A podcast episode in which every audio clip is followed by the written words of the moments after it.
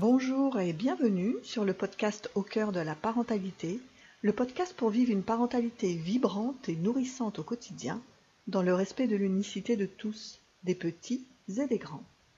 Je suis Amanda et à travers ce podcast, je souhaite partager avec toi les richesses qui jalonnent mon chemin de parentalité, mes prises de conscience, mes remises en question et mes puissantes transformations.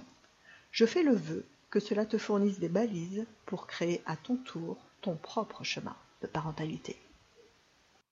Aujourd'hui, j'ai envie de te parler de mon aversion pour les étiquettes. Alors, qu'est-ce que sont les étiquettes? Tu sais, ce sont ces qualificatifs qui peuvent euh, nous coller à la peau. Tu sais, c'est euh, ces qualificatifs du genre « Oh lui, de toute façon, il est colérique » ou alors oh, elle est formidable, elle est toujours à l'écoute. Tu vois, ce sont ces, euh, phrases qui, euh, qui nous déterminent dans une certaine mesure. Et moi, ce que j'observe, c'est que ces étiquettes nous peuvent nous détourner justement de notre élan intérieur, nous détourner de la liberté d'être nous-mêmes dans tous nos états. Je me rappelle que déjà enfant, je trouvais ça extrêmement désagréable. Je me souviens encore de ce sentiment de, révolte en moi quand un adulte euh, voulait me coller une étiquette.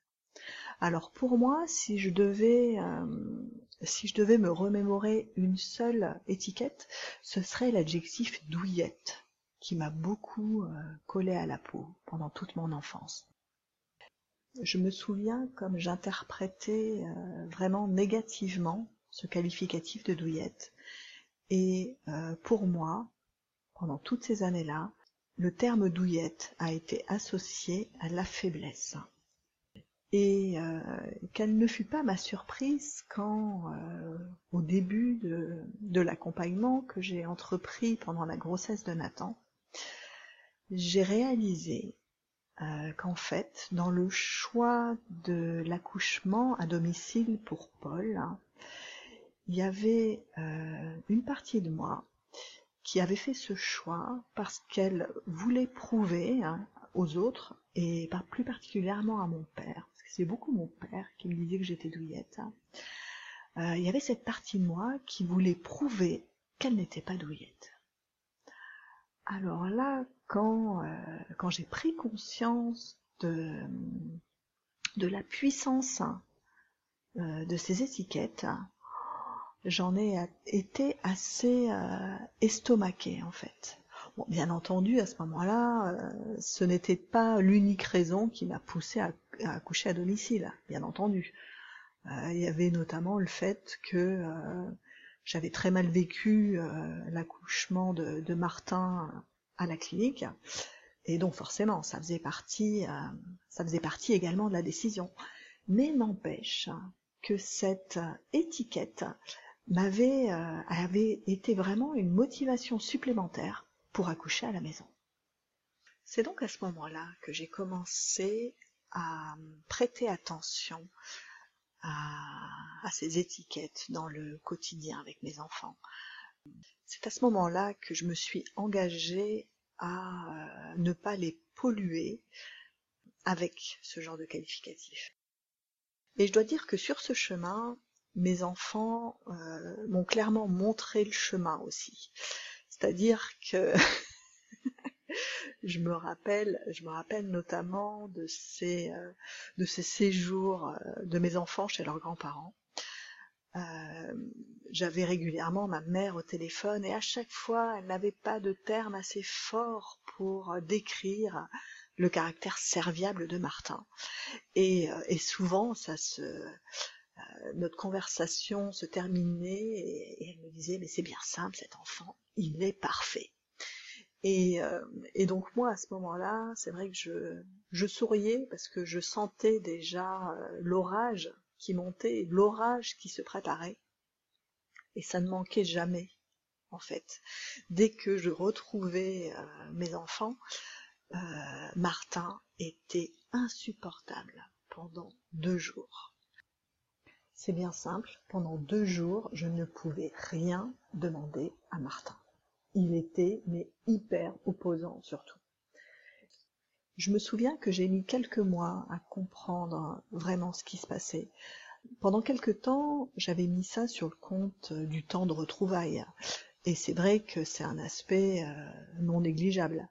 Tu l'as sans doute euh, remarqué, quand nos enfants euh, sont éloignés de nous quelque temps et qui retrouvent leur figure d'attachement principal, hein, je fais référence à la théorie de l'attachement de John Bowlby, et eh ben quand l'enfant retrouve sa figure d'attachement principale, qui est le parent avec qui, souvent c'est le parent, c'est souvent la mère aussi, euh, donc le parent qui a passé le plus de temps avec lui pendant ses neuf premiers mois de vie, et eh ben quand il retrouve son parent, eh ben c'est la fête aux émotions, hein.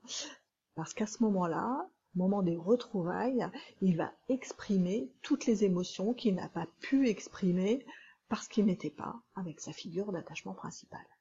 Donc pendant quelque temps, j'ai pensé que c'était ça qui se jouait. Et euh, bah, c'était ok, hein, ça faisait partie euh, du jeu. Ok, j'avais, euh, on avait un peu de temps en amoureux, on profitait de ce temps-là seul, mais après, voilà, je savais que j'avais quelques temps un peu délicats avec mes enfants. Sauf que là, avec Martin, c'était vraiment excessif, quoi. C'était vraiment pendant deux jours, euh, je ne pouvais rien lui demander. Et à partir du moment où j'ai compris que c'était de cette étiquette parfaite qu'il voulait absolument se défaire, parce que elle lui collait à la peau et qu'elle était vraiment inconfortable, oh, eh ben dis donc, ça a été beaucoup plus rapide et beaucoup plus simple, parce que j'ai pu mettre les mots avec lui sur ce qui se passait en lui, et du coup, euh, on a vécu ça euh, beaucoup plus facilement. Oui, clairement, mes enfants m'ont montré qu'ils partageaient euh, cette aversion pour les étiquettes. Et du coup, c'est vrai que ça a été vraiment quelque chose auquel j'ai été attentive dans ma parentalité. Alors, je vais pas dire que j'ai pas fait d'erreur, hein, hein, loin de là. C'est d'ailleurs, c'est d'ailleurs grâce à cette observation de moi-même en lien avec les étiquettes que j'ai pu observer euh, le, pouvoir de, ces automatismes. Tu sais, toutes ces phrases qu'on entend pendant notre enfance et euh, qui demandent qui demandent qu'à ressortir. Donc euh, ça a été hyper intéressant comme observation de moi-même. Et donc oui, les erreurs, j'en ai fait. Et je repense notamment au, euh, je repense notamment à Nathan, qui est le petit dernier, qui quand même pendant ses premières années a fait preuve d'une euh, casse-couillerie euh, bien chevillée au corps, hein, quand même, faut bien le dire. Alors je le dis avec énormément d'amour, hein, parce qu'il nous a vraiment amené à puiser dans nos ressources et